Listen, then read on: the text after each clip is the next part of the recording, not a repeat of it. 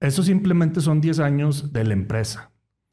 Antes de la empresa hay como 20 años de investigación simplemente para saber qué medio de cultivo, qué condiciones específicas te pueden convertir una célula madre a ese tipo específico de neurona que, la se ciencia básica. para y eso es la ciencia básica. Y ya después viene la aplicación que se le va a dar en una, en una empresa, si se quiere hacer una empresa, o se vende una patente, se vende una aplicación y, se va y alguien más le explota. Pero no tiene que ser el investigador. Aquí el modelo que funciona es los que estuvieron involucrados en el desarrollo inicial de esa tecnología en particular fungen como especialistas que dan eh, cierta guía en la parte técnica a la empresa. Es decir, ahora para poder llevar ese proceso. Claro, va a llegar, va a llegar ahora, ahora sí un director o un CEO que él ya tiene más un. Eh, en, el caso de, la industria de la biotecnología y de la de farma, aquí sí voy a decir casi un 99% de los CEOs o de los directores de empresas tienen un, doctorado, tienen, tienen que ver con tienen una formación, una formación previa en el campo mitómanos de la verdad. Porque ¿qué es la verdad? Sin una mentira. Bola de incultos. Sean todos bienvenidos a este su podcast Mitómanos de la verdad. Porque ¿qué es la verdad? Sin una mentira. Es un gusto estar de nuevo con ustedes. Como saben, tenemos un episodio más de entrevistas, un episodio más de conocimiento. En esta ocasión nos acompaña el doctor Oscar Ortega, especialista en el campo de biología en el área de biotecnología, inmunología y nanobiotecnología, de lo cual te platicaremos más adelante. Primero que nada, muchas gracias por estar aquí, Oscar. Eh, sabemos que están muy ocupado y que tienen bastantes cosas que hacer y más siendo postdoctores. Es que ya no es solo un doctor, es un postdoctor. Bueno, muchísimas gracias, Paz, por la, por la invitación. Muchísimas gracias también a Juan eh, por ahí haberme hecho la invitación forzada, que yo primero lo contacté, pero lo importante es que se dio el espacio, ¿verdad? Y agradecerles mucho. Bien. Y no, ni tan ocupado, ¿eh? Ahorita estamos de vacaciones. Ah, perfecto. Entonces aquí nos grabando unas 3, 4 ¿eh? horas sin problema. Sí, sin problema. perfecto. Bueno, eh, acostumbramos normalmente a que nuestros invitados sean quienes se presentan. Ahorita mencioné algo un poquito de ti, nada más así brevemente, pero no sé exactamente si eso es lo que desarrollas o si son las áreas que realmente desarrollas más. Pero antes de eso, cuéntame un poquito sobre ti. Por ejemplo, ¿cómo llegaste a estudiar biología? Porque luego muchas veces, no, yo quiero ser este ingeniero aeronáutico no lo sé. Eh, ¿Y en qué momento decides dedicarte a la ciencia? Porque muchas veces terminas la carrera y posteriormente dices, no, no quiero dedicarme a nada de investigación, pero en este caso, en todos tus estudios te fuiste a la ciencia. ¿Por qué? Y pues obviamente, ¿quién es Oscar? ¿No? ¿Quién es Oscar Ortega? Sí, bueno, eh, bueno, primeramente yo pienso que me acuerdo mi primer contacto con, con la ciencia siempre fue desde niño. Me gustaba mucho ver este, los eh, documentales que pasaban por ahí en el Canal 6. Aunque no entendía absolutamente nada. Ok. Me gustaba mucho ver esa, esos este, documentales. Me gustaba mucho ver el, National Geographic, el Discovery. Eh, también recuerdo mucho una serie animada que se llama eh, La historia de la vida o El origen de la vida es una historia animada donde te presenta prácticamente cómo, es tu cuerpo, ah, pero animado. Y, entonces vienen ahí. ¿Es una serie de televisión o? Es una serie, creo que está traducida a muchos idiomas. Yo precisamente coincidí con varios este, colegas que vieron eso ah, cuando eran niños. Creo que se llama El origen de la vida o algo así. Es que me suena, pero no recuerdo la verdad. lo, lo, más característico era que los glóbulos rojos pues eran como personitas entonces iban y colectaban el oxígeno, se iban hacia el al corazón, luego a los pulmones, se recargaban ah, y soltaban.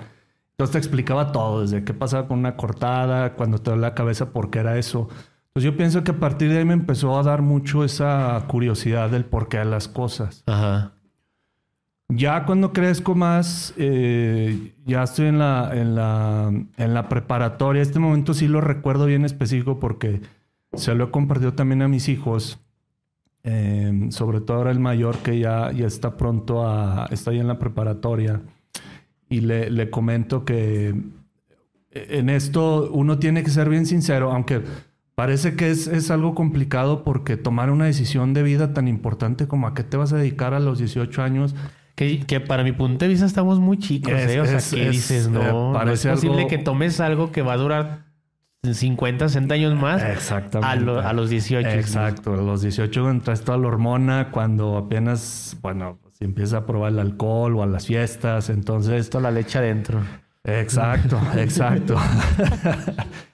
entonces, es, es complicado, pero bueno, por lo menos a mí, me, a mí me salió bien. Yo lo que le comento a, a mis hijos es que uno tiene que ser bien sincero en ese sentido. Tienes que sentarte contigo mismo y decirte, pues, qué me gusta, qué es lo que me ¿Qué es, gusta. lo, qué es lo que sientes, no? También, por- o cómo conectas con eso. ¿Qué es lo que te Incluso. gusta y también para lo que eres bueno? Porque pienso yo que a lo mejor Del exacto, el punto clave. 90% del- de, los mexicanos quisieran haber sido futbolistas, ¿no? Ajá. Este, ya Pero no este- eres bueno, mijo. Y ya, pero no eres bueno. A lo mejor eres bueno en tu cuadra, pero cuando juegas contra los de la otra cuadra ya no. Creo que decía, no recuerdo, estaba viendo un reel de eso y, y creo que era un empresario, no recuerdo quién era, que decía, sí, hay mucha gente que trabaja en lo que es bueno, pero no en lo que le gusta. Ahora imagínate si combinas lo que te gusta con lo que eres bueno, pues olvídate, o sea, lo vas a disfrutar toda tu vida, Sí, pero sí, sí, ah, correcto. Aunque ahí también, bueno, depende mucho, ¿no? Porque si conviertes tu hobby en tu trabajo, también ahí como que lo, lo- yo siento que a lo mejor lo, lo dejarías de, de apreciar, este, pero bueno, lo, lo que sea que te funcione y lo que te haga feliz. sí, claro. Eh, pero te digo, en ese, eh, ese momento sí lo recuerdo bien específico porque yo en la preparatoria yo estaba estudiando administración de empresas. Y la, la empecé a estudiar porque mi hermana, ella me lleva seis años y ella justamente estudió administración de empresas. Y, y yo dije, bueno, pues déjame meto, estudio lo mismo, nomás me pasa sus apuntes Y y ya, ya. chingué, ya, ya me fui de, La típica. de corridito. Este, pero después me di cuenta que no, no me gusta tratar con las personas. O sea, soy muy introvertido hasta cierto punto. Este, y no me gusta tratar, o sea, no me visualizaba a mí en una empresa, en un banco, Y haciendo sentado y, esas y interacciones, ¿no? haciendo ese tipo de interacciones, manejo de personal y cosas así. Ok. Entonces, llegó un momento en la, en la, en la preparatoria, un año antes, donde dije, bueno, a ver, ¿qué me gusta? Pues me gusta mucho ver documentales de ciencia. ¿Qué más te gusta? Este, pues me gusta saber el porqué de las cosas. Ujú. Este, soy muy creativo, me gusta solucionar o, o tratar de llevar soluciones a algún problema. Entonces, a partir de ahí dije, bueno, ¿qué puedo hacer o qué carreras hay? Pues eh, está biología, está ingeniería bioquímica, análisis químico-biológicos en la, en la UA. Y así en ese orden las apliqué. En ese tiempo, cuando hacías el examen, podías poner tres opciones y ya pues te tocaba en alguna de las tres Ajá. o en ninguna. A mí afortunadamente me tocó en biología y pues ya cuando empecé la carrera pues igual, o sea, Pero no sabías que querías irte a biología específicamente, o sea, o solamente es como que, ok, de estas tres me gusta la química y todas llevan química en cierta Ah, o sea que tuviera, sí, biología, me gustaban, curiosamente me gustaban mucho los insectos eh, y ya, o sea, después ya no. De hecho fue la, la única, la única carrera, la única este, materia que he reprobado en mi vida. Ah, sí, te lo dice. Eh, ¿Cómo se llama eso? eh, ¿Qué, qué insect- mate- Entomología. o así. ok. Este, fue la única que reprobé. Me la llevé extraordinaria y en la Ah. extraordinaria la pasé, este, sin problema. Pero Pero no te gustaba. curiosamente fue por, no sé si sería por el profesor o, no, fue por mí. No, no me gustó. La verdad es que sí. Este, Fíjate, fíjate que es curioso porque en un podcast eh, platicábamos con uno de... Hicimos una entrevista a quien fue mi director de Ya. carrera. Y este... Y yo le decía que cuando entré a mi carrera, yo soy ingeniero en electrónica, Ya. y yo me iba completamente por robótica. Pues no me gustó, o sea, y yo terminé y es lo que menos. Casualmente doy clases de robótica. Pero bueno, no me gusta. Sí, yo pienso que es el, el hecho de que entras idealizando algo, ¿no? Y ya cuando te das cuenta, es como la, la, la típica que la ves a la chica súper sexy, súper atractiva. Y ya cuando la- Platicas con ella, cruzas tres palabras. y dices, Sí. "No, Qué hueva. ¿no? sí. No traes nada de charla. Entonces, a lo mejor es algo que estaba muy idealizado por Sí, mi sí. parte. Y ya cuando entré a la carrera, pues sí, ya me empezaron a gustar otras cosas. Me interesó mucho las plantas, me interesó mucho la biología molecular, todo lo que tiene que ver con genética, Ujú, ingeniería ok. genética. Eso ya fue lo que me, me empezó a atraer muchísimo más. Y, y bueno, ya entrando a la, entrando a la carrera, pues este, curiosamente también, como a la mitad de la carrera, porque al principio sí fue un desmadre, o sea, era, aquí, aquí Juan no me dejará mentir, pero este, éramos los desmadrosos de, de- de la, de la generación. Todos, mis, todos mis, mis amigos con los que iniciamos ahí, como el grupito, Ajá. Este, pues eran los puros desmadrosos. También es la O historia. sea, de sean mi- todo menos estudiar. era, era la historia de mi vida. Siempre me he juntado con, este, con personas que son muy desmadrosas. Este, ahorita, obviamente, algún momento te tienes que enderezar, ¿no? Y te tienes que Sí. enfocar en algo. Este, pero sí siempre en esa parte desmadrosa, pero pues siempre cumpliendo. Eh, llegó ese punto donde, bueno, pues prácticamente todos ellos se tuvieron que bajar de generación. Sí. Y ya me empecé a juntar con, pues, con los más listillos, ¿no? Acá De- con Juan, Juan ya, Manuel va. este, Ah, ahí, de su grupo. este, eh, Juan era de, de los que les gustaban los bichos y todo eso. Este. Los bichos raros. Y, y bueno, pero sí, este, a, a final de cuentas, este, te digo, a, a mitad de la carrera me di cuenta que sí se podía hacer este, carrera como científico, eh, pero que necesitaba hacer un posgrado. O sea, no Ujú. te puedas quedar solamente con la licenciatura. Eh, y eso porque fue una feria de posgrados allá en la universidad. Ok. Y justamente estaba a la mitad de la carrera. Y te digo que, o sea, traía promedio bajo y, y bueno, me di cuenta de eso, pregunté, oye, ¿y, y- y qué onda? Si quiero entrar en una maestría, un ¿Cuánto doctorado, ¿qué necesito? ¿Qué-. No, pues necesitas un promedio mínimo de 8, pero se te da una beca de, este, ah, de manutención y pues nomás te dedicas a estudiar. Ah, perfecto, suena bien. Y ya chequé mi promedio, ah, pues estaba en 7, dije, "Puta madre, pues lo tengo que subir de alguna manera. Hice mis cuentas y tenía que sacar prácticamente 9 y 10, este, lo que quedaba de la carrera. En ese 9 y 10 es lo que quedaba. en ese entonces era de cinco años. hasta- Sí, la carrera fue cinco O años. sea, al menos dos años era sí o sí. Sí, entonces sí, me aventé como dos años y medio, tres, este, con puro 10, puro 10 y 9. Y tenía que ser así para alcanzar a llegar al 8, Al 8. al 8, así, para entrar al, Ajá. al- al posgrado. Este, y lo logré, o sea, ¿Y, decidí, ¿Y entraste a ese posgrado? ¿A ese que decías, quiero entrar a ese posgrado? Entré, me quedé, bueno, yo había visto uno en, en, en- era en el Simvestab de Irapuato, que era biotecnología plantas, eh, pero no, no, no pude irme porque en ese, para ese tiempo, a final de la, cuando estaba terminando la carrera, tuve mi primer hijo y se complicaba mucho este, que nos mudáramos para allá. Entonces, pues decidí quedarme aquí. También estaba la carrera de, eh, perdón, la maestría de biotecnología de plantas. Y dije, bueno, pues está bien. Esto vamos a aplicar. Voy a hacer lo que me gusta. Me voy a quedar aquí en Aguascalientes, todo tranquilo. Este, apliqué y todo y sí me tocó. Este, Sin problema. ya, ya me aventé ahí la maestría. Y fíjate que justamente yo pienso que ahí fue donde me, Decidiste. Ahorita, ahorita estoy donde estoy por, por ese- esa serie de, de circunstancias que se fueron dando. Eh, a partir de ahí que estaba en la maestría en la UA de biotecnología, de casualidad vino una doctora que se llama la doctora Karen McDonald de la Universidad de California en Davis. Vino de visita por una cuestión administrativa. Ella creo que estaba supliendo al, al rector de allá y tuvo que venir por algo así, nada relacionado con lo de nosotros. Y de pura casualidad, este, pues ella preguntó por qué ella hace biotecnología y con plantas.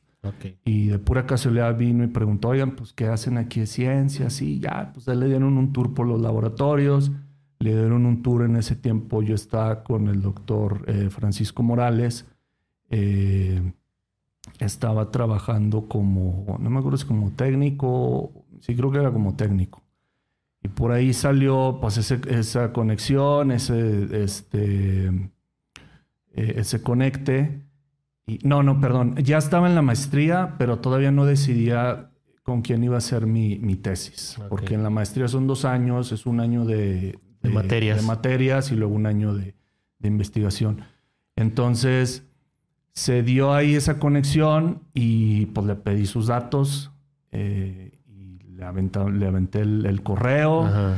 Me acuerdo ahí, pues no hablaba nada de inglés, o sea, lo básico, lo, lo súper básico. Este, me acuerdo que le pedí a uno de mis primos, a, a mi primo Toño, eh, le dije, oye, pues es que no me contesta los correos y, y O sea, pero tú se lo mandaste en español. no, yo se lo mandé en inglés, pero, Ah, pues, con el pero con lo básico que- así. Entonces, pero no contestaba. Entonces, eh, pues agarré el teléfono y le marqué a su oficina y, y le dije a mi primo, oye, pues échame la mano. Para, para hacer la... que me traduzca. Entonces, pues él se hizo pasar por mí y ya, pues ya así como que yo le decía, no, Eh. pues sí. Entonces, ella ya estaba como, este, ya sabía de nuestra, de mi intención Ok. de, de ir para allá. Y, y- y entonces mi prima ya, oye, pues este, soy Oscar, nada más quiero saber si, si se va a hacer o no, si, si, nos va- si me vas a aceptar. Y ya, este, contestando así, no, pues que sí, este, pues en qué quieres trabajar, ok. Y, y ya, pues que, ya me- mi prima estaba, espérame. mi prima estaba así como que, ¿que ¿de qué quieres trabajar? Vacunas, vacunas. Y, ah, vacunas. Ah, sí, sí, no, excelente. Tengo un, eh, tengo un proyecto para eso. Órale, te mando la información por correo. Discúlpame, pero no te he podido contestar, bla, bla, bla. Pum, y ahí se cerró. Ok. Entonces ahí me tuve que ir para allá, me fui seis meses eh, con esta beca de CONACYT que daba cuando te ibas al extranjero, que ya se redujo mucho. Vamos a darle una- vamos a darle una- Aclarando. vamos a darle una raspadita ahí a la reciente administración. Este, pero sí, o sea, había mucho esa oportunidad de irte, de De irte al poder- extranjero Ok. aunque sea estas, estas estancias cortas de seis meses. Y, y pues ya me fui los seis meses y no, o sea, me, me cambió totalmente la, la visión que yo tenía de la, de la ciencia. Este, Porque, ¿qué es lo que, lo que hizo diferente? pues sobre todo la infraestructura, obviamente, pero también el, el- el ritmo de trabajo. Eh, conoces gente de prácticamente todo el mundo.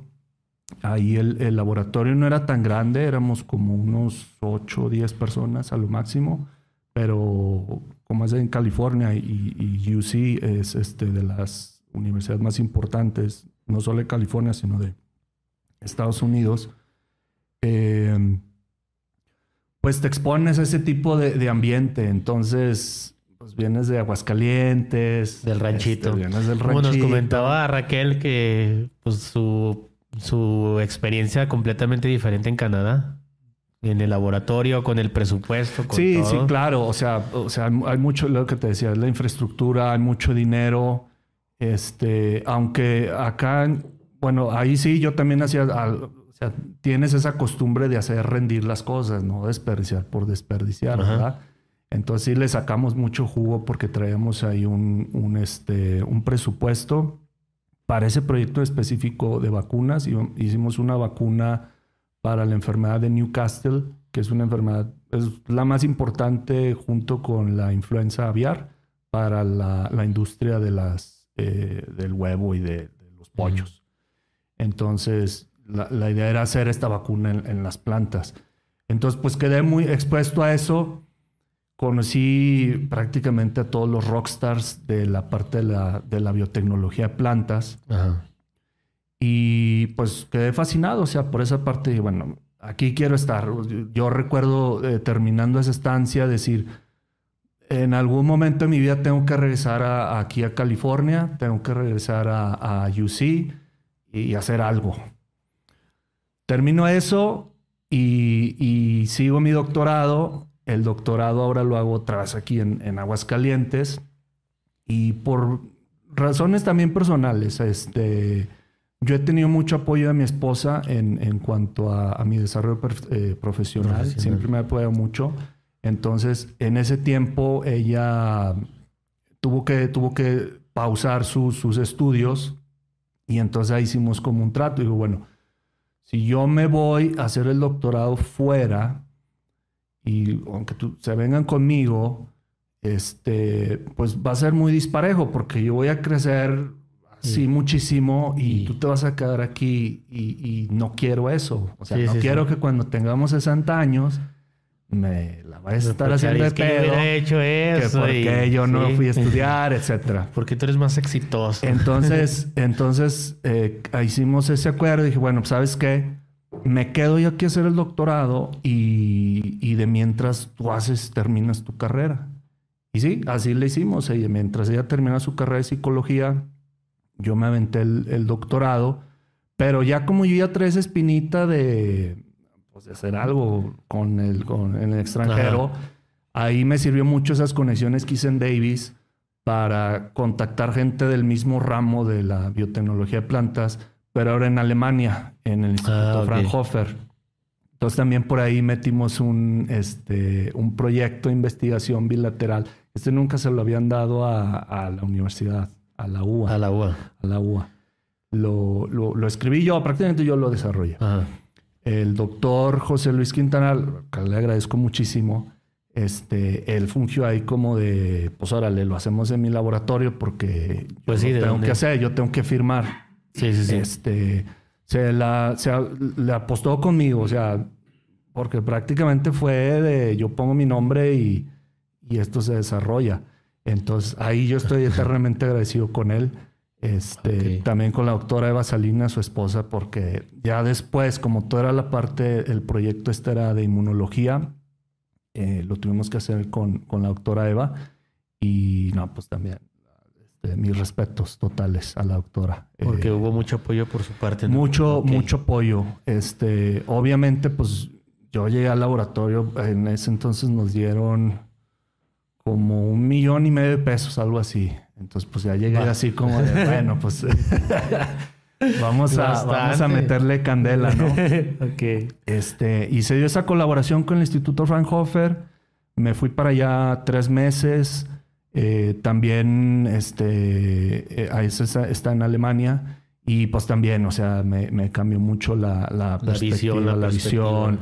Este, sí, allá sobre todo por la parte empresarial, porque el instituto tiene muchos enfoques. O sea, sí es hacer ciencia, pero ya es como También en- generar, en el ¿no? último, en el último pasito para ya hacer esa transferencia de tecnología y que se haga una empresa. Ya, obviamente el instituto no puede explotarlo directamente, pero hace esa transferencia de tecnología a cualquier empresa que la Ajá. quiera explotar. Entonces, se hace muy fácil y, y funciona ese modelo muy bien, no solamente en Estados Unidos, pero también en Alemania y pues, En varios prácticamente lugares. en todo el mundo. Este, y sí, terminé ahí, terminé mi doctorado eh, y justo terminando trabajé un ratito aquí en un centro de investigación, en CIATEC, donde también conocí a mucha gente muy este, maravillosa que también este, sigo en contacto con ellos. La actual directora de, del INCITEA, eh, Ana Claudia Morales, ella también estuvo por ahí, fue mi compañera este, casi por un año cuando estuve Ajá. trabajando por ahí. Y no, también todos mis respetos, igual ella está haciendo ahorita muchísimo por, por la ciencia Por la en Aguascalientes, retomando mucho ese instituto que lo habían querido desaparecer en el sexenio pasado con um, Martín Orozco, sí, creo que fue con Martín Ajá. Orozco.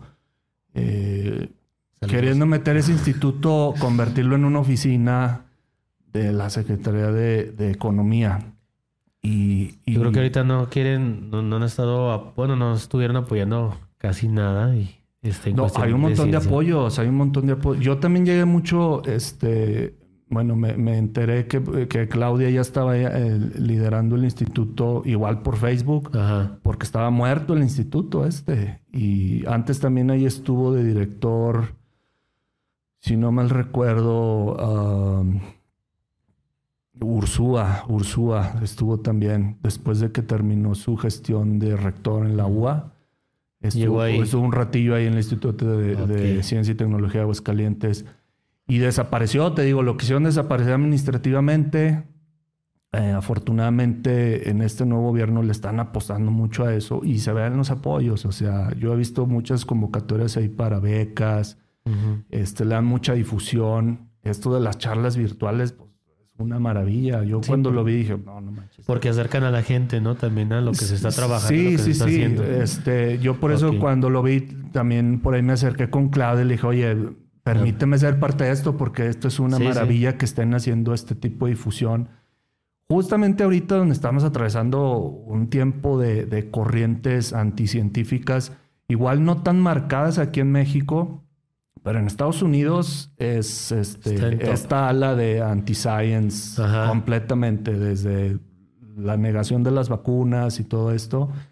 Entonces, pues tenemos que, tenemos que de alguna Buscar manera. la manera para poder difundirlo. También Sí, sí, desmentir, sí. O obviamente. sea, apor- sí, Ok. aportar lo que podamos. este, Sí. Yo sé que se tiene a veces mucho ese de los investigadores, pues que estamos ahí metidos en, un- en nuestra oficina, publicando papers, ratonera. artículos.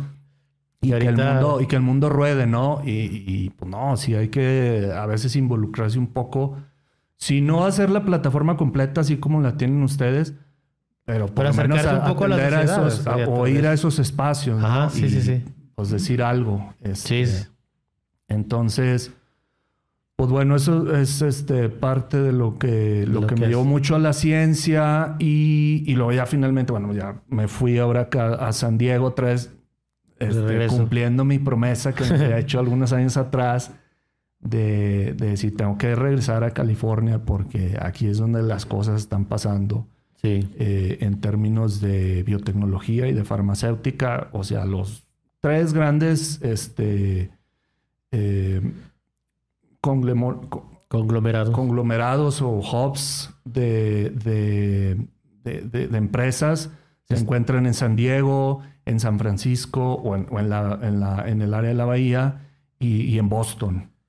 Son los, los tres lugares Los- donde vas a encontrar la mayor grandes. concentración de empresas. Ajá, sí, sí. Así como lo vemos nosotros aquí con la, con la cuestión automotriz, que tienes Nissan y luego tienes un montón de empresitas satélite que hacen... que trabajan para Nissan como... ajá. Entonces, imagínate así como ese, ese hub que tenemos aquí de- del área automotriz, Pero allá. pero, pero allá. Ok. Entonces, y, y bueno, también porque ya me empezó a gustar ganar en dólares. Ah, Entonces, El dinero llama. Muy bien, Oscar. Bueno, si me permites, entonces ya vamos entrando en materia de, de las temáticas. Órale. Este, así rápidamente, esto muy, muy rápido. Se habla mucho de, ahorita lo dijiste tú, de has trabajado con todo lo de biotecnología.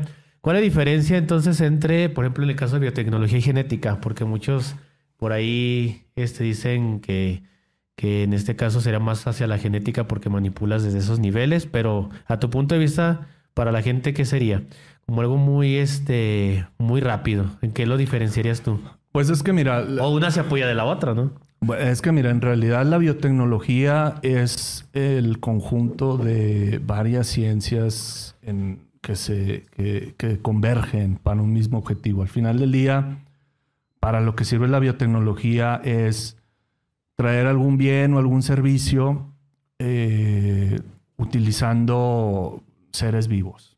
Ok. Y, y la biotecnología no es tan nueva, o sea, la biotecnología es tan antigua como producir un queso, como producir este vino.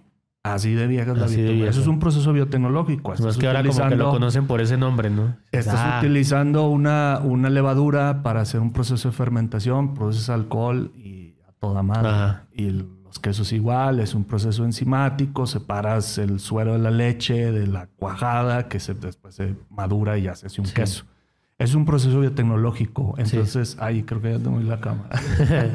No pasa nada. Está la Pero, o sea, eso, eso es a, a grandes rasgos lo que es la, la biotecnología.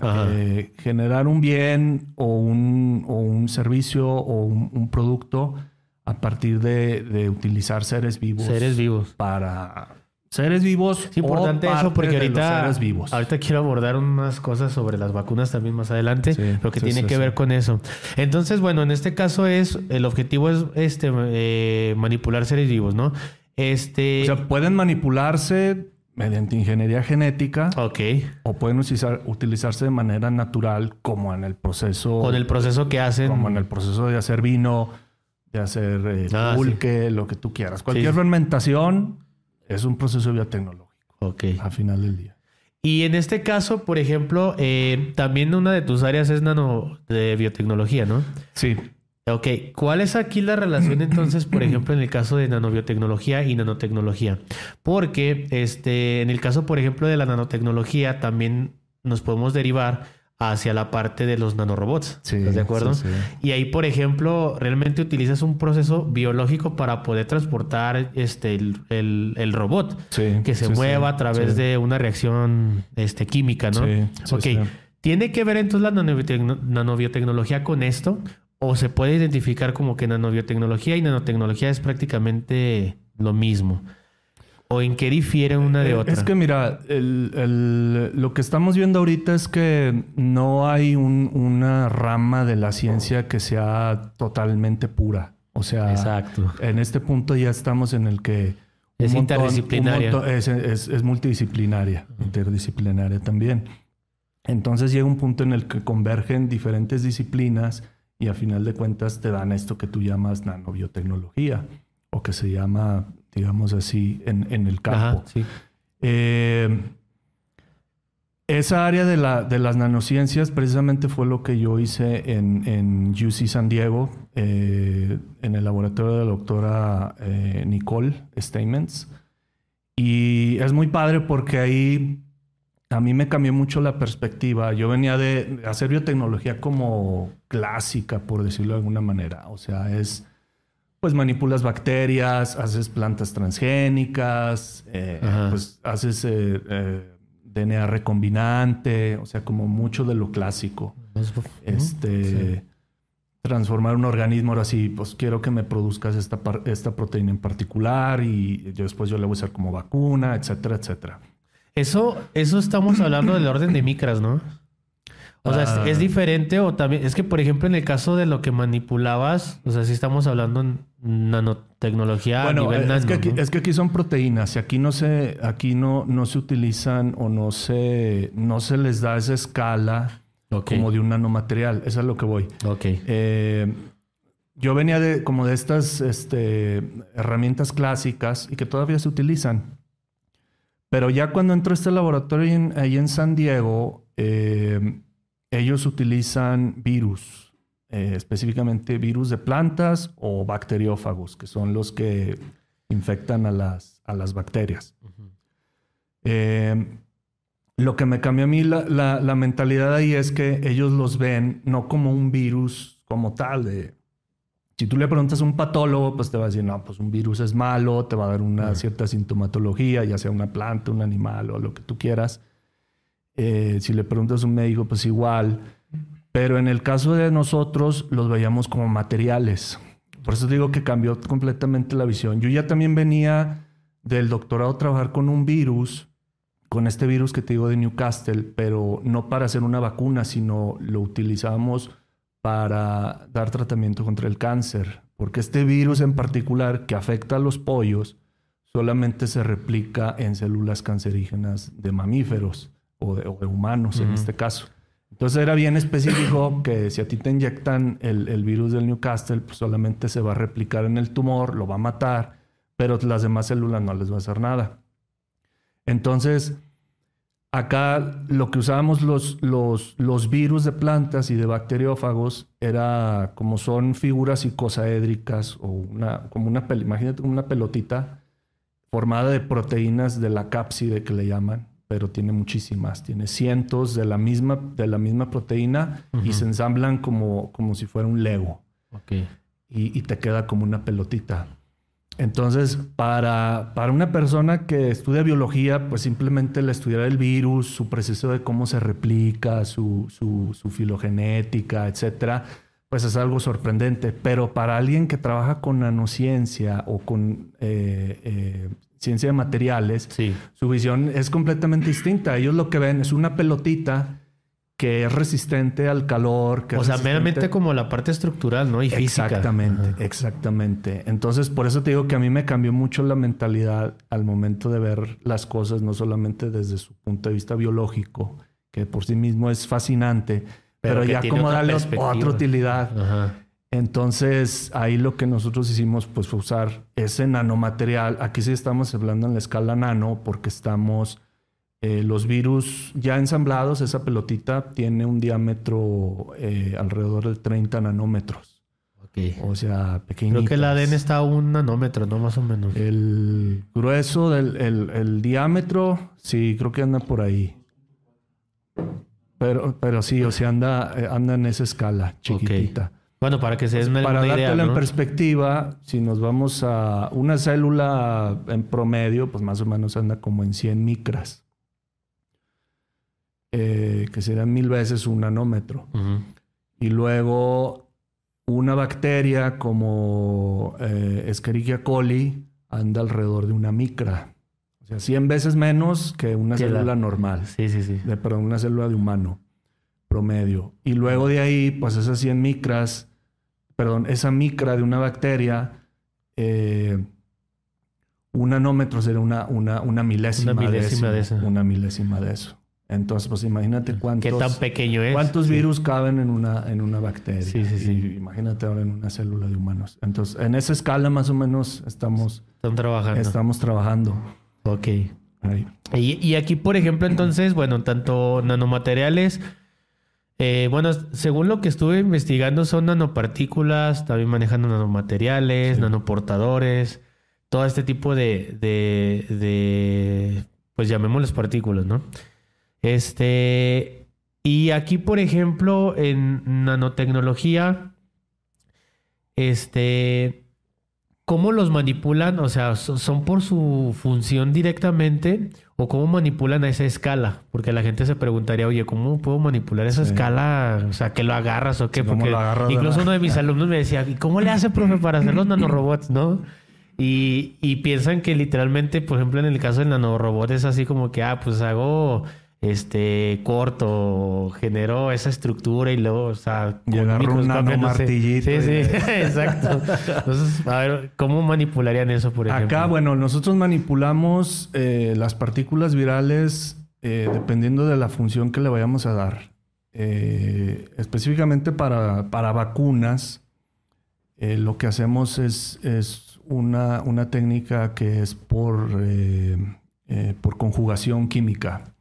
Básicamente lo que pasa es, hay que recordar que, la- que- que- que estas nanopartículas virales pues están hechas a final de cuentas de proteínas. Y cada una de esas proteínas eh, tiene diferentes aminoácidos. Entonces esos aminoácidos, cada aminoácido tiene diferentes grupos radicales. Y, y en función de eso tú puedes tener, o en función de, de- de- de cada aminoácido, pues tienen diferentes tipos este, de cómo reaccionar. Aquí nosotros lo que utilizamos era el- las lisinas, este aminoácido que está presente en particular en estas, en estas nanopartículas, quedaban expuestas. Entonces, químicamente para nosotros ese era como, como un anclaje, como un ganchito, donde le podemos pegar lo que nosotros querramos. Entonces, para el caso de las vacunas, esto era bien importante porque funciona como si fuera una plataforma, nosotros le llamamos de, eh, plug and play, que es básicamente desde conectas y, y a usarlo. Eh, porque lo que hacemos es que producíamos muchas de estas partículas virales, te digo, las pusimos en plantas o, o- o en, o en- o en las, en las bacterias de, de Escherichia coli. Producíamos muchas ya purificadas, entonces ahora sí le podemos pegar lo que nosotros querramos. Específicamente para esto, lo que utilizamos, ahora viene la parte de, de inmunología. Si Sí. quieres hacer una vacuna, te tienes que ir específicamente a un epítope o a una secuencia de aminoácidos específica de algún patógeno. Vamos a, voy a poner el ejemplo de, del SARS-CoV-2 o del, del- del virus que causa el COVID-19, que fue donde hicimos mucho de este trabajo con las vacunas. Y lo que nosotros hicimos fue desde el principio, desde que se publicó la secuencia de- del genoma del virus, pues lo que hicimos todo, rápido buscar cuál es la proteína más importante del virus para entrar. Bueno, pues es la proteína S o de espiga, que le llaman en español. Eh, ya identificando esa, esa proteína, entonces ahora vamos a buscar dentro de toda esa, esa secuencia pues qué es lo que está expuesto, porque al final de cuentas el anticuerpo va a llegar y se va Y a pegar va a a lo pegar. que está afuera. Pues ya después que hacemos ese trabajo, luego identificar. En, en nuestro caso, lo que ya buscamos hacer fue hacer una, una vacuna que fuera universal para todos los coronavirus. Entonces fue buscar una secuencia de aminoácidos que se encontrara no solamente en el SARS-CoV-2, pero también en, en el SARS, en el MERS y en los otros tipos de Y que coronavirus se que, pudiera existen pegar, ¿no? y que se pudiera pegar. Entonces simplemente es, ya que identificamos esa secuencia, todo esto se hace en la computadora. Simplemente. Se hace en la computadora. Entonces, ya que sabes a qué le vas a pegar, o sea, es un, es un trabajo de, de ir este, eh, haciendo un- un- una especie de escrutinio hasta llegar a, a esto le quiero pegar. Entonces, ya a partir de ahí, pues Sí, agarramos, también, ¿no? agarramos también no solamente una secuencia, probamos este, como 50, 100 diferentes tipos. Entonces, ya que agarramos esa secuencia, entonces ahora sí viene la magia de- del primer mundo. Es decir, yo agarrando esa secuencia, pues simplemente la mando a sintetizar a un, a un laboratorio y en el laboratorio, este, pues me van a cobrar, no sé, no me acuerdo, pero eran como 3 dólares por cada aminoácido y ya después te cobran por peso. Ok.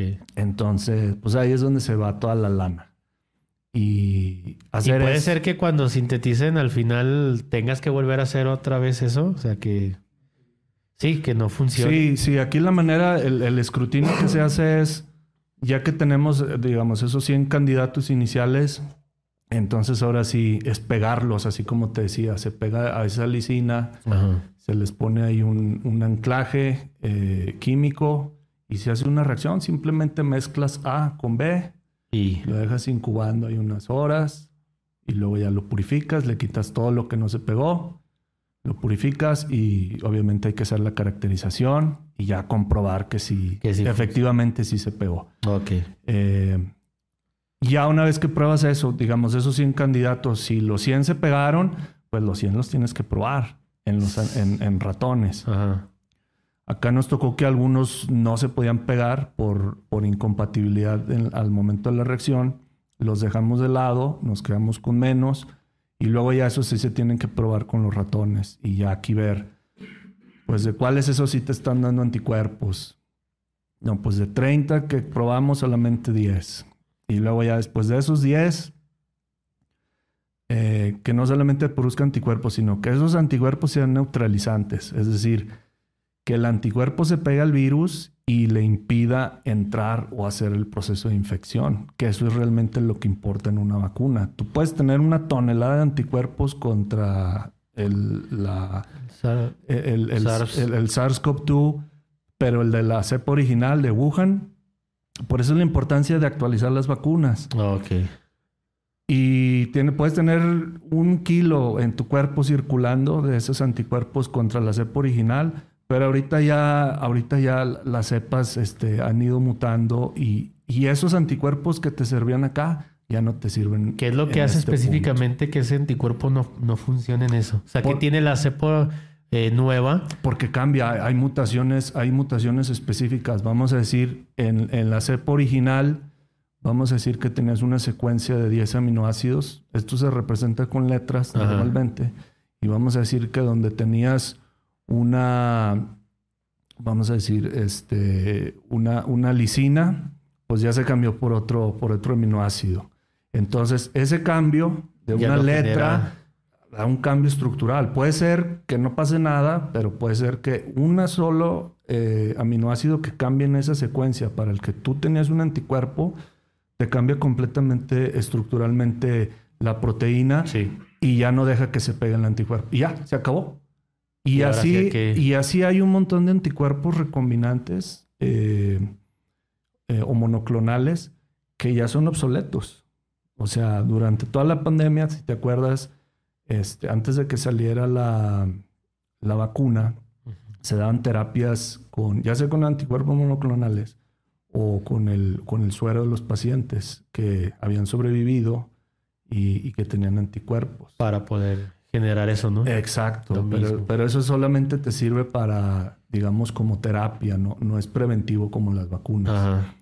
Entonces, esos cambios en, las, en, las, en la estructura del virus hicieron obsoletos un montón de anticuerpos monoclonales para terapia y obviamente un montón de vacunas. Por Sí. eso es la importancia de las vacunas y por eso ahora ahí quiero hacer un pequeño paréntesis, eh, porque precisamente ahorita en México tenemos el problema con las vacunas para COVID, que se van a poner solamente la- las Abdalá, que es la de Cuba, y la Sputnik, que es la de Rusia. Y esas dos vacunas, aparte de que no han sido aprobadas al 100% por la, por la, por la, no, por la, por la OMS, Ah, eh, son contra la cepa original.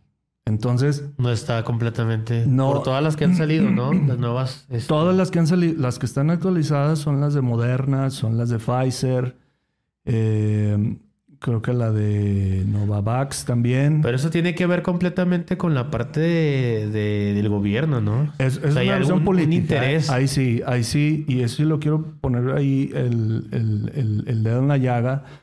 Porque no puede ser que para... Ya vamos casi a 2024. Y estas dos vacunas, específicamente la de Moderna y la de Pfizer, eh, ya estén aprobadas por los organismos más, eh, más importantes del mundo en cuestión de, de- de aprobación de fármacos, como es la FDA en Estados Unidos y la EMA en, en la Unión Europea. Y, y en México no se puede. Justamente hace un par de días era el el límite del fallo que iban a dar, creo que fue el 29 de, el 29 de noviembre. Y, y la COFEPRIS por cuestiones este, totalmente fuera de lugar y, y ajenas a la eficacia de estas Los vacunas intereses este, no políticos, le están dando la aprobación. Entonces, ahí sí- es Hay bien que tomarlo en importante. cuenta sí es bien eso. importante. Y, Sí. y, es, y, y si tienen la oportunidad de tomar una vacuna actualizada, pues, Pues háganlo, ¿no? Te- aquí ya abordaste todo el tema de las vacunas. Uno, una pregunta pues era lo del funcionamiento de la vacuna. Pero, ¿por qué algunas entonces de las vacunas no son 100% eficaces? O sea, internamente, ¿por qué la vacuna no funciona al 100? Que luego decía, no, es que esta tiene el, el, el 68% de eficacia. Y luego, no, tiene esta el 98%. Y todos, no, pues vámonos por las del 98%, ¿no? Pero, ¿por qué unas sí y otras no? O sea, ¿qué es lo que hace distinto a esto? Pues bueno, primeramente es la, el tipo de tecnología que se utilizó. O sea, afortunadamente este, esta pandemia nos cayó en un punto en el que tenemos a la mano o a la disposición un montón de tecnologías. Tenemos vacunas, eh, las clásicas, eh, que es la de agarras el virus, lo propagas, lo, este, lo, lo purificas, lo, lo matas eh, o lo inactivas.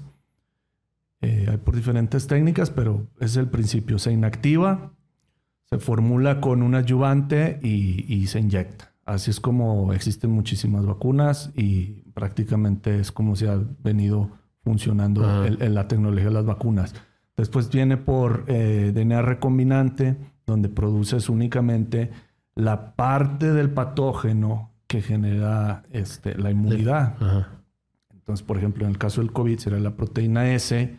Se produce únicamente la proteína S, ya sea, aquí ya lo puedes producir, lo puedes producir en, en- en bacterias, lo puedes producir en levaduras, lo puedes producir en plantas, en, en células de insecto, en células de humano, como quieras. Sí. Eh, purificas esa proteína, le pones un adyuvante. El adyuvante lo que te hace es este, disparar las- la, la respuesta inmunológica. Si tú te inyectas la proteína por sí misma, no vas a tener una respuesta inmune, digamos, para que te genere eh, la inmunidad. Entonces, por eso se usan los ayudantes. Eh, y luego otra tecnología que se utiliza es, por ejemplo, fue la que usó AstraZeneca, eh, que ellos lo que utilizan es un adenovirus. Ellos lo que hacen con este adenovirus es que le quitan en su genoma, le quitan eh, la parte que lo hace infeccioso, le quitan esa secuencia de su, de su DNA y le ponen, bueno, creo que es RNA, el, el adenovirus. Eh, pero le quitan esa parte de su información genética y le ponen en este caso la, la proteína S. Entonces, cuando te inyectan el adenovirus, te va a empezar a producir esa proteína, la S, y te va a generar inmunidad contra esa, contra esa proteína específica. Y luego viene ya lo más nuevo, que obviamente también le mereció el, premio Nobel a, la doctora Carico, eh, que es la, tecnología del RNA mensajero. Que aquí. O sea, y eso, eso salió a partir del de, SARS-CoV-2. Bueno, ahí, ahí fue donde ya se popularizó, pero, esto ya tiene como 20, 30 años. O sea, desde los primeros intentos, como la prueba de concepto de que se podía producir una proteína a partir de inyectar el RNA mensajero directo a la al, cuerpo humano, o sea, ya, ya, ya había varias pruebas. el problema es que no lo habían logrado hacer que fuera estable, porque el RNA es muy, el sobre todo el RNA mensajero es muy inestable. Hay, hay algo ahí que que hacemos la broma en, en los laboratorios, quien trabaja con RNA, que básicamente no tiene ni que respirar, ni mirar lo feo a tu tubo, porque se, degrada. es, muy sensible, muy inestable químicamente en comparación con el ADN. Entonces, eh, en ese sentido, esto ya tenía mucho tiempo que lo venían empujando varios grupos y la limitante era sobre todo esa estabilidad y también que no fuera este, inmunogénico por sí mismo. Porque si tú produces anticuerpos o inmunidad contra una molécula de, RNA, eh, prácticamente vas a producir contra todo tu cuerpo. Porque, bueno, aquí nada más recordar rápido, el, el, RNA es, es, es la parte intermedia entre el DNA y una proteína. Al final, al final del, día es, tienes tu información genética en tu cuerpo, en el DNA, ahí este, guardadita, y es la que se transfiere eh, de padres a hijos y por generaciones.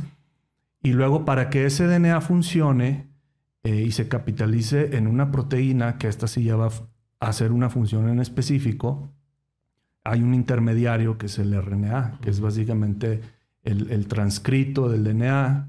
Es como si tú fueras a una biblioteca y en vez de llevarte el libro a tu casa para hacer la receta de la de que viene ahí, pues vas y le sacas una copia.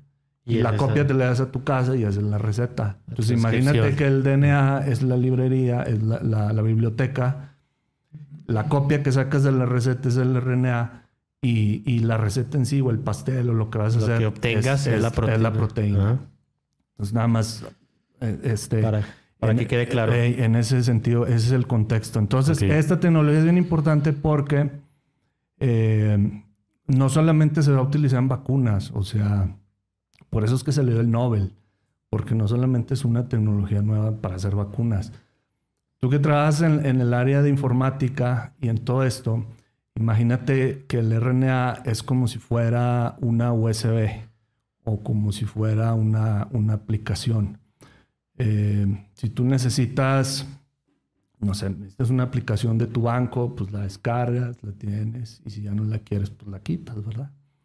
En el caso de, una USB, pues yo quiero meterle música a mi computadora, llego, la meto en la USB, ya cuando la quiero, pues, la quito. Entonces funciona de esa manera, es, es muy versátil. Solamente se va a estar produciendo lo que venga contenido en ese mensaje del RNA a un producto en particular, a una proteína. Entonces, por eso te digo que funciona de esa manera. No se queda en tu disco duro ahí este y ya, permanente o no es necesario para que funcione sino que lo tu puedes computadora, sino que tú lo puedes quitar y poner cuando quieras. Entonces funciona en cierto sentido de esa manera. ¿Cuáles son las implicaciones? Pues la, lo bueno es que tienes una rápida respuesta contra patógenos, como ya se vio con, con COVID. En menos de un año se tuvo una vacuna este, eficaz y segura y que se podía producir a gran escala. Sí. Y, y, por otro lado, las aplicaciones que tiene ahorita, y por eso es que ahorita es un boom, hay muchas empresas que están haciendo un montón de aplicaciones, sobre todo para enfermedades eh, que les llaman enfermedades raras. Eh, o sea, con, ese tipo de tecnología las empresas están, este, o sea, la están utilizando para ese tipo de cosas. Para otras aplicaciones médicas. Eh, ahora imagínate, una persona que nace deficiente eh, de, una, de una enzima vital para el funcionamiento de su cuerpo. vamos a decir, este, ahorita no me viene a la mente alguna, pero vamos a decir que te falta una enzima en tu cuerpo, en tu, en tu genoma, por alguna razón ahí, tu mamá se echó un cigarrito o se expuso al microondas, bueno, no, microondas no. No, ese no la van a- Ese seguro, ese seguro. Se expuso a los rayos X, no sé, se fue a solear y pum, de pura suerte le cayó a tu, a tu ADN y, y te desconfiguró ese gen, esa enzima que es vital. Entonces, tu expectativa de, de vida obviamente se va a recortar muchísimo. Entonces, ahora imagínate que tú con esta tecnología te pueden inyectar ese gen que a ti te falta y te va a estar Y que se produciendo. pueda como... Y- te va a estar produciendo en lo que te hace lo que falta. te hace falta. Y que en algún momento dado, pues ya no lo vayas a necesitar. Este. Y ya no te lo tengan que seguir aplicando. O sea, esa sería como la ventaja que tiene la, la tecnología RNA eh, Ok, ya. mensajero. Por Eh, eso mereció el premio Nobel. Por eso mereció el premio Nobel. Exactamente. Ok. Eh, Súper interesante. Me llama la atención también lo de las. Este. Pues todas estas técnicas que se utilizan para poder eh, desarrollar las vacunas. Mucha gente luego decía, no, es que. Este. O lo llevamos a escuchar en las redes sociales, ¿no? Que decían, "Oh, es que te van a infectar de la. De la. O sea, te van a, a provocar la enfermedad y está Mm. peor y la gente asustada, ¿no? Sí, sí, sí, hubo mucha, mucha desinformación. Eh, ¿Qué piensas entonces a partir un poquito de ese tema de los antivacunas? Tírales hasta donde. Mira, aquí, aquí yo pienso que sí, este, tiene que haber. Mira, yo, yo también lo, lo- lo viví eh, con, con algunas personas cercanas. eh, y aquí lo que yo veo es para combatir esta, esta, te digo, es una oleada muy fuerte, no solamente antivacunas, es anticiencia. Y, y está muy remarcada, sobre todo en Estados Unidos. Aquí en México también lo hay, pero afortunadamente la gente eh, confía todavía en, en- en- sobre todo en los médicos, es con quien tienen más, este, más contacto directo. Eh, pero fíjate que y, ese, y, es, y es tratar con cualquier este, negacionista. En el momento en que tú estás platicando con alguien que, que de entrada te está diciendo de, no, pues yo no creo en eso, eso no es cierto. Y, y si tú te burlas, te da risa, en el momento en que tú haces eso, ya lo perdiste. Ok. O sea, es, esa persona va a cerrar inmediatamente su cerebro Sí, sí, sí. porque lo está viendo como una agresión. Ujú. Y, y, y cualquier cosa que tú le digas, toda la evidencia que le traigas, Aún así no. no. Entonces, más que hacer eso de burlarnos, hay que combatirlo. Eso, eso- con eso sí quiero ser bien claro. Es algo que se tiene que combatir. Pero aquí lo que tiene que cambiar es cómo combates eso. Y la forma de combatirlo es con, con hechos. Y, y a veces es hacer, hacer que la gente empiece a pensar de manera crítica. Eh, te voy a poner un ejemplo. Yo con mi mamá eh, tenía muchas veces estas pláticas porque, pues ya sabes, las mamás tradicionales este, vienen de que, pues con un tecito y que si voy con el huesero Las y. El sobador. El sobador, ese tipo de cosas. Entonces, una vez sí yo le estaba diciendo, oye, creo que se estaba tratando algo de... Estaba usando imanes como terapia. Imanoterapia, magnoterapia, no sé cómo le llamen. Pues una total... Lo que es la de biomagnetismo. Eh, es una charlatanería. No, no hay evidencia que pruebe que tiene algún efecto. Entonces, eh, ya yo después de escuchar a, a varios divulgadores, sobre todo divulgadores de ciencia, que, que- que también ellos son los que dan este consejo de decir, es que no te burles. En el momento en que te burlas, pierdes a esa persona y no la vas a convencer. Ok. Entonces, eh, la estrategia aquí que yo usé, entonces le dije, oye mamá, es que, mira, si sabes por qué no sirve, porque es un placebo. Y ya le expliqué lo que era un placebo, así súper técnico. Y al final de cuentas me acordé, le dije, mira, lo que es un placebo, ahí te va, tú lo has hecho y ni cuenta te diste.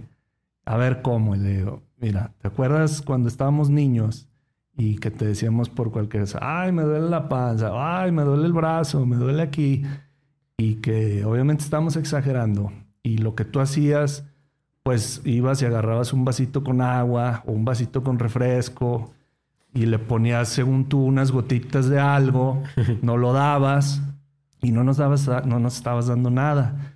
¿Y qué era lo que nosotros te decíamos inmediatamente? Eh, no, mami, pues sí, ya me siento mejor.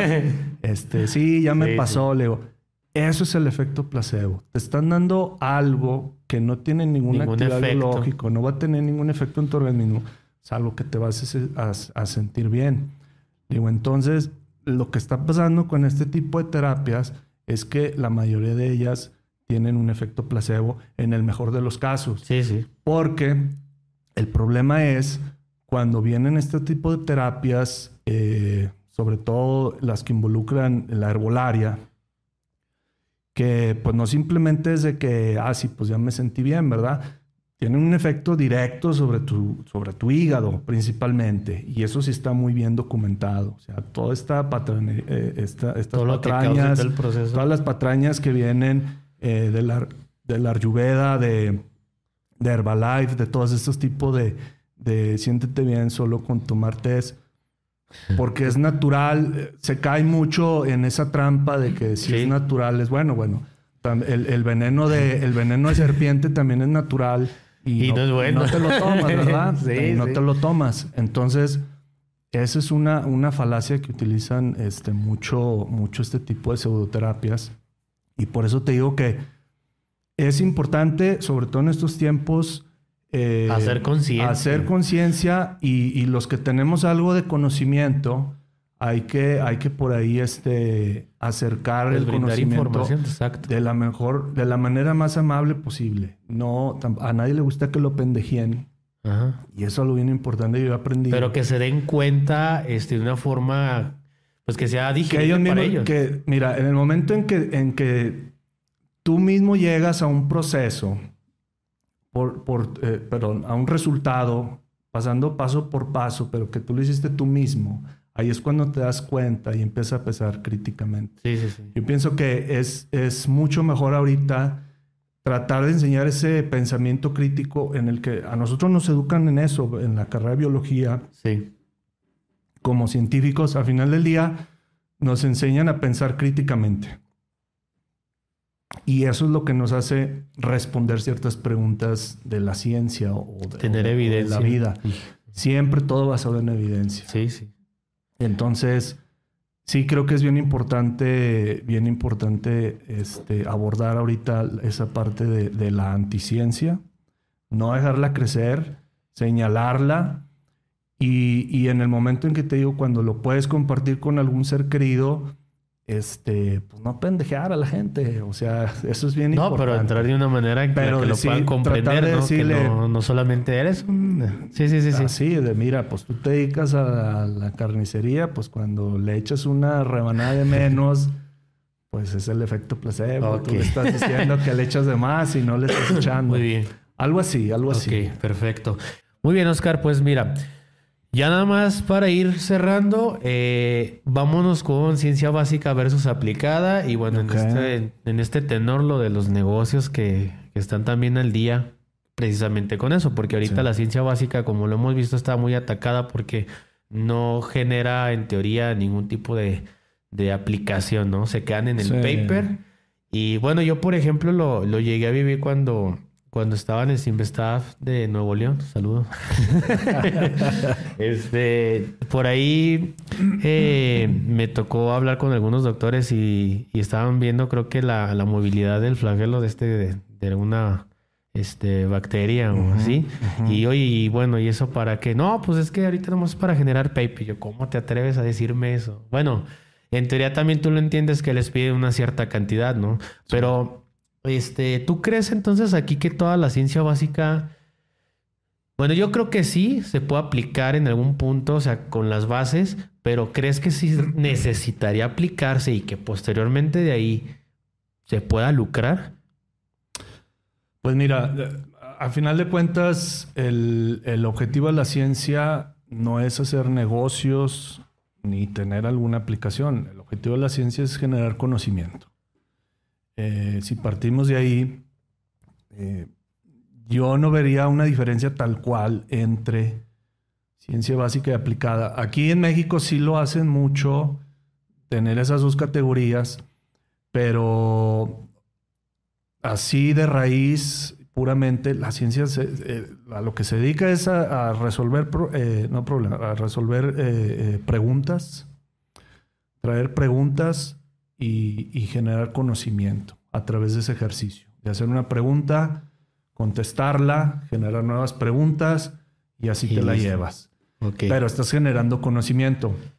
Aquí yo creo que lo que, lo que es importante es, a veces, es qué se genera con ese conocimiento o cómo, cómo le damos utilidad. No necesariamente tiene que ser el, el, investigador, como tú dices, que está en su laboratorio generando ese conocimiento, por qué el flagelo de la bacteria se mueve hacia la derecha y no hacia la izquierda. Ajá a nosotros a lo mejor el que no esté en el campo nos puede parecer algo hasta absurdo, absurdo gastar recursos en, contestar ese tipo de preguntas. Pero es precisamente por eso es que los países que más le invierten a, a ciencia después pueden utilizar esos conocimientos que generan en alguna aplicación. Lo cual no quiere decir que necesariamente el que genere el conocimiento lo tenga que aplicar. Aquí sí yo creo que tiene que haber eh, unas diferencias bien marcadas, porque si tú quieres, eh, lo he estado viendo ahorita mucho en, en, en, algunos espacios donde quieren que ahora ya hasta el investigador también sea emprendedor y que haga divulgación y o sea, una serie de cosas. Que sea todólogo, ¿no? Que seas todólogo. Hasta cierto punto lo entiendo, pero no estoy de acuerdo, sobre todo con la parte de emprendimiento porque no a todos se les dan los negocios. O sea, hay el que de, chavillo se ponía a vender este, las frituritas, los dulcitos, sacaba una fericita. Y, y son tal vez los que tienen ese... Y ya conocido las maquinitas. Y el otro al que pues le pedía al papá y se lo daban o le compraban el play. Sí, cada uno tiene sus habilidades. maquinita. Y no necesariamente tienes que tener todo. O sea, ¿se te dan los negocios o no se te dan? Eso sí. O se te da la ciencia o no se te Es algo a mí que me ha quedado bien claro. Eh, y, por eso te digo que no, no, no, se me hace absurdo hacer hasta ese, ese comparativo y inclusive atacar el, proceso científico en, en, decir es que es básico y pues a quién le importa de qué tamaño mide la pata de un copépodo en el lago o en el charco de Aguascalientes. Ahí saludos al doctor Marcelo.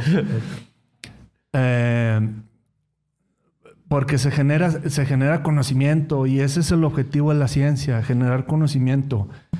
Eh, si después de eso se puede aplicar y se puede hacer un negocio, eso ya es aparte. ¿eh? Eso ya viene aparte. Y ahí tienen que entrar, tiene que estar involucrado otro tipo de personas con otro tipo de habilidades. Que tienen esas habilidades específicas para poder generar. Exactamente. Entonces, por eso yo no estoy de acuerdo en esa parte de que querer a huevo meter a los, a los investigadores, sobre todo aquí en México, te repito. El investigador en México aquí, para empezar, muchas de las veces las, las plazas o los perfiles ni siquiera son de investigador al 100%. Traen como la mitad de carga eh, académica. Es decir, tienen que dar clases, preparar clase, revisar exámenes, etcétera, etcétera, etcétera. Y la otra parte. y luego ya la parte de investigación. Entonces tienen que poner a escribir. Que también merma, porque al final no tienen este. Pues todo tu enfoque en eso, ¿no? Claro, es que. Pues, ¿Qué clase de investigación voy, a tener? El científico en México, sobre todo, está partido en eso. Tiene su parte académica de, de enseñar y la parte de investigación pues es básicamente escribir y escribir eh, aplicaciones eh, para, para, las convocatorias que lanza Conacid o alguna internacional. Y luego ya hacer después el manejo de un laboratorio. Entonces, si te fijas ya de ahí, ya son tres cosas que tiene que hacer. Tiene que hacer manejo de personal, tiene que eh, gestor de recursos y, profesor. Tiene que dar clases. Y luego le quieres meter, entonces ahora métete a, a hacer emprendimiento. Y luego tienes que ah, aprender de finanzas. Tienes que aprender pues de negocios, tienes que ser de, de mercados. Manejo ahora sí, pero de, de personas, pero no solamente de laboratorios, ahora es otro tipo de personas. Y luego de empleados, y luego si te metes una cadena de suministro, pues tienes que aprender de logística. no, pues ¿En qué momento? ¿En qué momento Ahora sí que las eso? investigaciones, pues no. No, y, y- y fíjate que el, el- el modelo mucho ahí en Estados Unidos eh, se da que se generan, se generan estas empresas a través de, de un conocimiento que se estuvo generando en un laboratorio. Ahí sí, con un investigador dedicado más a la investigación. Pero ya que se tiene este, eh, este conocimiento, ya empiezan a entrar otro tipo de, de- personas a, a darle una dirección, decir, bueno, esto a lo mejor puede irse para este tipo de desarrollos. Vamos a, vamos, eh, te voy a poner ejemplo de ahorita una el- el- en la empresa en la que yo voy a, voy a estar trabajando ahorita, se llama Neurona, Neurona Therapeutics. Es una empresa que tiene ya eh, más de 10 años y apenas va a entrar a la fase clínica. Y la empresa lo que se dedica es a hacer, eh, mediante terapia celular, generar neuronas a partir de, de células eh, madre. Se genera un tipo de neurona específico que después se inyecta en, en el cerebro directamente a los pacientes eh, que tienen epilepsia. Ahorita esa es la aplicación. Eh, eso simplemente son 10 años de la empresa. Antes de la empresa hay como 20 años de investigación simplemente para saber qué medio de cultivo, qué condiciones específicas te pueden convertir una célula madre a ese tipo específico de neurona Que es la ciencia básica. para y eso es la ciencia básica. Y ya después viene la aplicación que se le va a dar en una, en una empresa, si se quiere hacer una empresa, o se vende una patente, se vende una aplicación y, y se Ya. va y alguien más la explota. Pero no tiene que ser el investigador. Aquí el modelo que funciona es los que estuvieron involucrados en el desarrollo inicial de esa tecnología en particular, fungen como especialistas que dan eh, cierta guía en la parte técnica a la empresa. Es decir, ahora Para poder llevar ese proceso. Claro, va a llegar, va a llegar ahora, ahora sí un director o un CEO que él ya tiene más un... eh, en, en el caso de, de- de- de la industria de la biotecnología y de la farm- de farma, aquí sí voy a decir casi un 99% de los CEOs o de los directores de empresas tienen un, un doctorado, tienen, tienen un- que ver con tienen eso. una formación, una formación previa en el campo. Porque si no, no Sí, que les hace nada. tener esa visión, porque también una persona que no está relacionada con eso, pues. ¿cómo va a saber cómo explotar eso? Pero no necesariamente ellos son los que generan el conocimiento. Ellos no están en la universidad. El, el gran aporte de ellos es saber hacer negocio y saber explotar ese conocimiento. Por eso es que te digo que ahí sí se tiene que separar bien, bien claro cuál ¿Quién es tu eso? función y cuál es tu función este, como investigador de generación de Sí, sí. conocimiento y como el que puede explotar ese conocimiento. Y es algo que creo que le falta mucho aquí en México, tener esa cultura y sobre todo de decir, eh, pues yo no, yo no sé esto, me tengo que acercar con los que saben. me Sí, sí. acerco con un financiero y él es el que le sabe. Obviamente, el, el científico, el que generó esa, esa tecnología, tiene que estar ahí porque tiene que estar dando esos, esos tips, esos consejos en cuanto a, a la parte técnica. Decir, oye, pues tú quieres aplicar neuronas para un problema muscular. No, eso no va a funcionar. Sí, sí. Entonces tiene que ser para esta condición específica. O sea, tiene- se convierte, la base. se convierte en el que en el técnico, en la parte técnica, pero que sirve nada más como consejo. Se sienta en la mesa con los demás directores y de ese consejo técnico, científico. Pero en la toma de decisiones, pues de mercado, a quién le vamos a pegar, cuánto va a costar, cómo, cómo se va a llevar la parte clínica. Cada quien CEO tiene, tiene su función. Cada quien tiene que hacer un trabajo específico. Y así es como funciona la industria farmacéutica, este, cómo funciona la, la industria farmacéutica en general. Hay personas con roles bien específicos que, que hacen una función particular para que la, Sí. para que la empresa funcione. Si no, no, no, no puede darse. Perfecto. Pues yo creo que aquí todo lo de los, la investigación y lo de los negocios es un tema súper largo. Este, pues yo creo que ahorita ya vamos cerrando, mi estimado Oscar. Yo creo que esto da para más y, y bueno, claro, está en que si nos das la oportunidad en algún momento también pues abordar más de temáticas sobre Sí, esto. ¿no? claro que sí. Este, ya nada más para cerrar, preguntas atípicas, una pregunta súper Bueno, rápida. Antes, antes Dime, de eso, dime, suéltala. Quiero, quiero hacer mi promoción descarada. A Ahorita ver, que a ver. estamos en la parte de negocios. Claro que sí. Eh, eh, parte de, ese, de esto que te mencionaba de, de hacer el emprendimiento a través de la ciencia, eh, que es emprendimiento con base, con base científica. eh, yo soy cofundador de una empresa que se llama Glicopep Therapeutics junto con la otra cofundadora que es la doctora Pamela Gallegos, eh, que es mi amiga de, de hace mucho tiempo y que juntos decidimos hacer este emprendimiento y precisamente ahí, ahí es la parte donde, donde te digo que hay que hacer mucho esa, esa búsqueda de eh, equipos multidisciplinarios. Y bueno, tuvimos la oportunidad ahí de, de- coincidir en la, en la universidad, en, en el laboratorio de la doctora Eva. Y pues ya por ahí los dos ya teníamos como esa, eh, como esa espinita de emprendimiento. Yo, por mi parte, cuando estaba en la maestría, si no mal recuerdo, yo llegué a participar en el, no sé si todavía está, pero el premio Santander al emprendimiento o algo así. Ah, algo así. Sí, me, me tocó llegar, a- esa vez quedé creo que en séptimo lugar.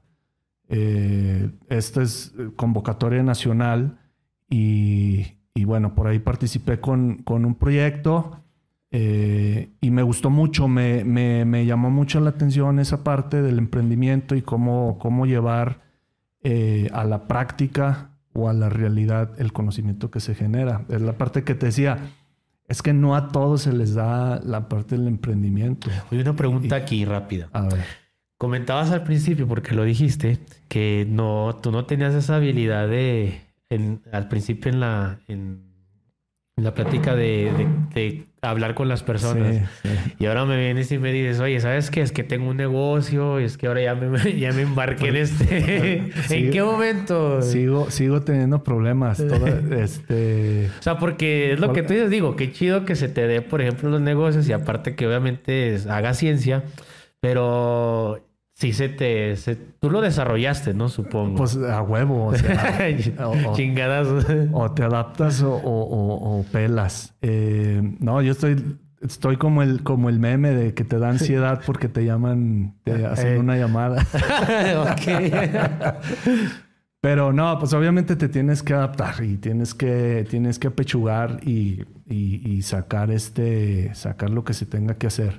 Entonces, en ese, en ese sentido, me gustó mucho yo por llevar la parte de, de- de la ciencia a la práctica. Sí, sí, sí. O sea, sí me gusta mucho la parte de generar conocimiento, pero también me gusta ya verlo reflejado en, en la realidad.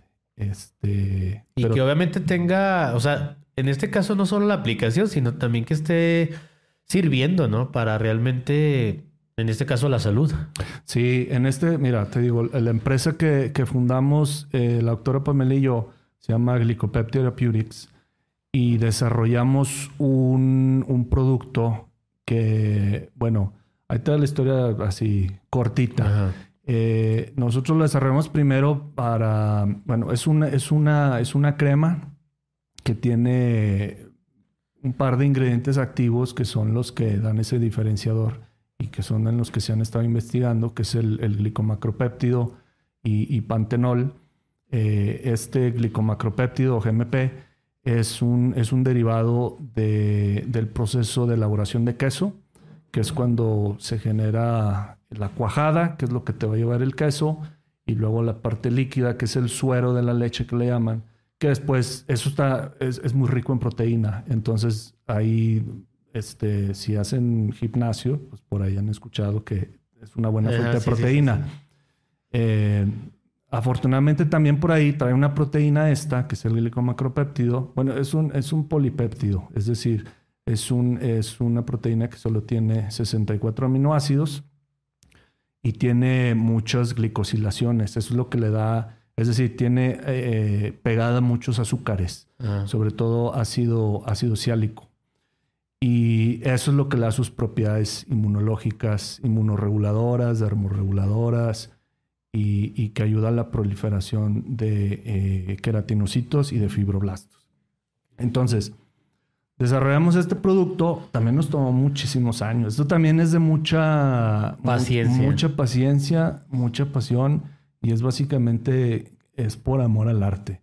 No es como poner una franquicia Y que eh, tiene resultados y que inmediatamente. tienes tu revolución rápida. Sí, sí. Este ha sido un camino muy largo que hemos eh, recorrido los dos eh, con altas y bajas, pero al final logramos tener el producto ya a la, a la venta, ya está a la venta. Y luego les paso el, Para que nos la imagen para que la pongan aquí. va, aquí. va a aparecer. Eh, el producto se llama ah, Pebios o Pebayos y, lo empezamos a lo empezamos a vender ya eh, creo que como en un año y medio, dos años.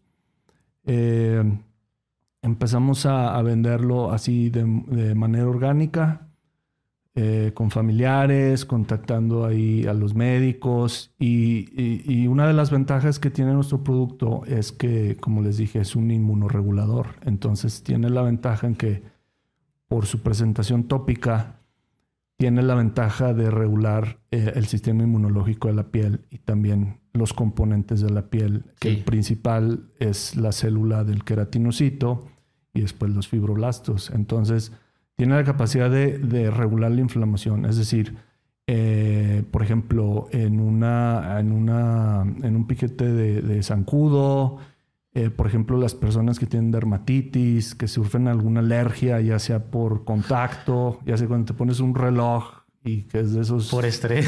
que es esos de zinc, que son de los de oro, este, eh, y que te da esa alergia. Entonces, eh, lo desarrollamos, al inicio lo desarrollamos para eso, tuvimos muy buenos resultados eh, y empezó a llegar la gente eh, por redes, sobre todo por Facebook, a mandarnos pues sus testimoniales por ahí de que no, mira, pues este yo lo le, le tocó a, a mi hijo, se estaba tomando un jugo de naranja, no sabíamos que era alérgico al jugo de naranja natural y pa, se empezó a llenar toda la boca de, de este así rojo, este, y todo inflamado. Se lo puso y, y a los 25 minutos, ¡pum!, le desapareció. La comezón, el ardor, todo.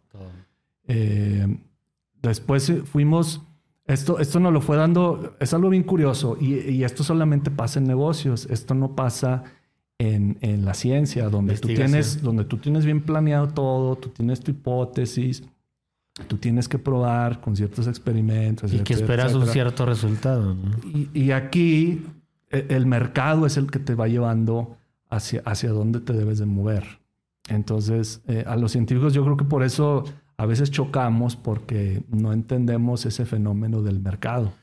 Sí, se podría decir que eso es un poquito más cuadrado, ¿no? Eh, hasta, cierto, hasta cierto punto. Entonces, ahí la misma gente nos fue, nos fue diciendo hacia dónde, hacia dónde mover ahora el, el- el negocio y nos empezaron a llegar eh, algunos pacientes o, bueno, este, clientes que traían este problemitas un poco más graves. Eh, llegó una chica que traía, eh, se hizo un, un, este, se llama microneedling, que básicamente es las personas que sufrieron mucho acné durante Ajá. su adolescencia y que les queda como ese abultamiento como cacarizos. Ajá. Eh, hay esta técnica donde básicamente pues les van como quitando capas, capas, capas hasta que quede lisito. Entonces esta chica se tuvo una, re- una reacción este, que no se esperaba A ese proceso. a ese proceso y le quedó así como si se hubiera raspado la cara contra el piso. Entonces estaba muy asustada, sobre todo la chica que lo estaba aplicando. Ella fue la que nos contactó y, y nos preguntó si puede ser el producto. Adelante, úsalo. Se lo puso y, y al, al siguiente, no, a los, al, al siguiente día ya no traía nada. Ya todo O sea, todavía traía un- ese abultamiento que eran sus cacarizos, esos restos del, del- del acné. eh, pero, pero la parte esa enrojecida que tenía, como si se hubiera cortado, desapareció. Entonces ya por ahí nos fue dando como es hacia las heridas. Entonces puede ser hacia las heridas porque nosotros ya teníamos pruebas en el laboratorio eh, antes de sacar el producto de que nuestra formulación ayudaba a la proliferación de los queratinocitos, que es el como el 80 o 90% de, De las células de de, la las piel. células de la piel. Que los ayuda a regenerar, a proliferar súper rápido, este, y también que les ayuda a migrar hacia donde tienen que migrar. Y, y también pasa lo mismo con los fibroblastos, que son la capita que está abajo de los queratinocitos. Eh, entonces dijimos, bueno, a lo mejor por aquí es, por la parte de las heridas y no tanto por la parte de la inflamación o enfermedades de la Ajá. piel, como de este, comezón y alergias. Eh, lo probamos después con una chica que se quemó la cara.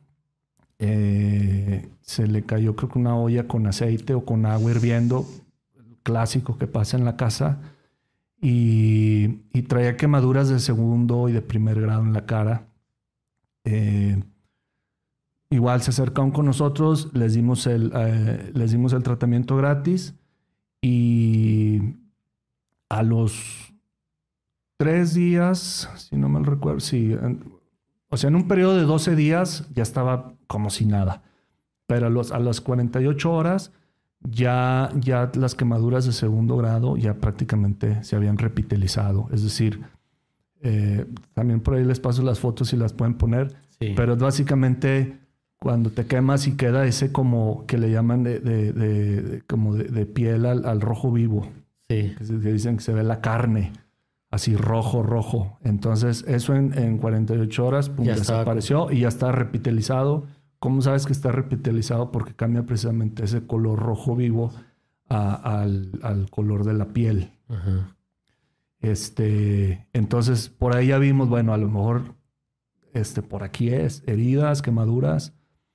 Otra vez nos pasó con una persona que se quemó, es, un mecánico, le cae, creo que estaba arreglando el radiador, este, le salta el agua hirviendo, ya sabes, y, y todo el antebrazo y la mano igual, quemaduras de segundo y de segundo y de primer grado. Este, básicamente se ve así pelón, así, ve cómo está la, la piel. Aquí le vamos a dejar las imágenes para que vean más o menos cómo. O sea, sí, porque es sumamente como feo saber eso, que dices, no, no inventes, pero bueno, igual para dar que se den una idea. Nada más para que se den la idea. Este, y, y- y- y lo bonito aquí es que, bueno, eso que también nos mencionaba este paciente en particular, es de que a él le dolía muchísimo y le, y le daba mucho ardor. Inclusive hacer el movimiento así, el, El simple aire. toque el aire, Sí, sí. no lo aguantaba. En cuanto se lo puso, se le quitó todo el dolor, toda la comezón, todo el ardor. Y por eso continuó con el tratamiento, porque dice, no, si esto me lo quita, aunque se me vea así, no me importa. Pero que Y este aquí a los cuatro días prácticamente ya está repitelizado y ya estaba inclusive del color de, de su piel esa, esa quemadura. Eh, y ya lo último que estamos haciendo ahorita es la parte de trabajar con úlceras, porque son heridas bien, bien difíciles de cerrar. Y ya tenemos varios casos que estamos ahorita tratando. Eh, Ajá. ¿Qué eh, tipo de úlceras? son úlceras venosas, eh, úlceras varicosas, sobre todo de pacientes que tienen diabetes, que tienen pie diabético, que eso es bien, bien común. Eh, también úlceras de presión, que son las que se generan cuando estás mucho tiempo en una misma posición, eh, como puede ser Como una el tipo de las persona- llagas, ¿no? una persona que está este, sentada en su silla de ruedas, un paciente en una cama de hospital, eh, esas ese tipo de, de- de heridas que Ajá. llaman comúnmente llagas. Y, y lo que estamos, ya lo hemos probado en varios pacientes, ya tenemos ahí resultados eh, al menos de, de dos o tres, donde en un, en un periodo de, en un periodo de, de seis, de cinco a seis semanas, Ajá. tenemos una herida, una úlcera que ha estado abierta ah, de seis meses hasta varios años. Y en cinco o seis semanas de nuestro tratamiento usando peballos, ¡pum! Se le cierra. Se cierra. Como si nada hubiera pasado. Puso productos mágicos. De- hay una investigación por decirlo, detrás de por mucho decirlo- tiempo. por decirlo de alguna manera, ahí es donde pasa la magia. Pero es, es, a- es a lo que, a lo que me refiero es de todo esto está basado, está basado en evidencia, está basado en ciencia. Y, y, creo que aunque nos hemos tardado varios años en, en desarrollarlo y llevarlo al mercado, creo que ahora que ya lo estamos probando con los pacientes y que ellos lo están viendo que realmente funciona, ahí es donde viene toda esa, esa satisfacción de... Pues de verlo en la realidad, De verlo que ya está funcionando y les está sirviendo a las personas. Exactamente, exactamente. Perfecto. Muy bien, pues ahí vamos a dejar de todas maneras la página. ¿Tienen página de Facebook? Eh, O- Sí, si quieren les paso todo. Ahí lo vamos a dejar ahí abajo y para que ahí vayan abajo. y, y lo sigan. y, Vayan, pues, nos visiten. Si necesitan, ¿no? Porque luego sí nos pasa que nos mandan mensaje, ¿me pueden contactar con la doctora? Y yo, Sí. espérame. Hacemos Pero igual ahí la- sí. Sí, sí, sí. Sí, ahí sí, también tenemos, hacemos la parte de divulgación de ciencia. Eh, tenemos también el TikTok. ah, pero ahí lo- para dejarlo. Y, y estamos haciendo esa como concientización de la, Ajá. de la piel y obviamente la promoción descarada, que a mí me gusta No, hacer, no, al contrario. de- del producto. Hay que, hay que cacarear el, el huevo, ¿verdad? Sí, Como no. dicen en el rancho, si no, no vale. Muy bien.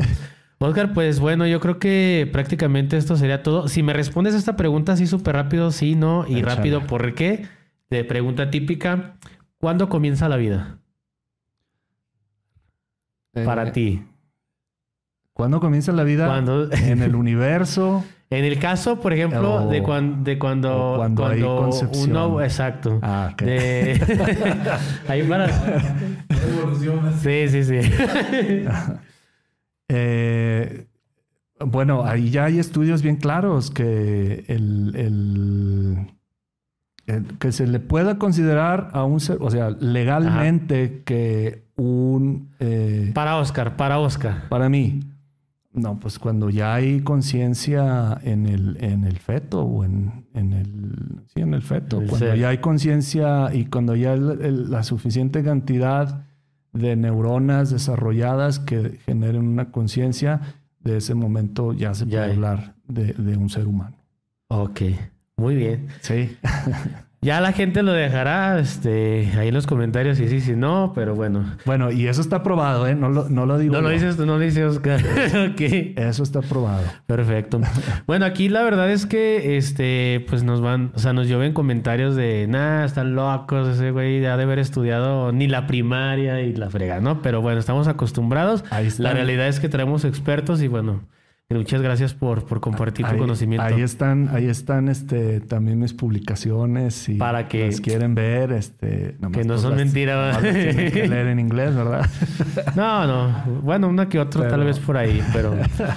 Pues ya con esto finalizamos, mi estimado Oscar. Muchas gracias por No, venir. gracias a ti, Paz. No Muchísimas antes gracias si- también sin mencionar las frases típicas que tenemos. Este, si usted eh, pues realmente ha hecho investigación y ha, y, y ha, curado, yo creo que, que estas este, quemaduras o, o esto que le pasa a la gente en menos de lo que lo hace Oscar, su empresa, en un día, en, cuestión de horas, pues ahí sí crece más chingón que los mitómanos de la verdad. Porque lo contrario no lo creo. Y bueno, pues a nombre de Juan Manuel Salazar y un servidor, este de nueva cuenta te agradecemos la, No, la gracias, oportunidad de gracias por compartirlo. el espacio. Está abierto gracias. el podcast para cualquier otra temática. Y pues muchas gracias. Corte y cierra, mi estimado Oscar. Nos vemos en la siguiente. Órale, nos Gracias. vemos. Sale. Gracias.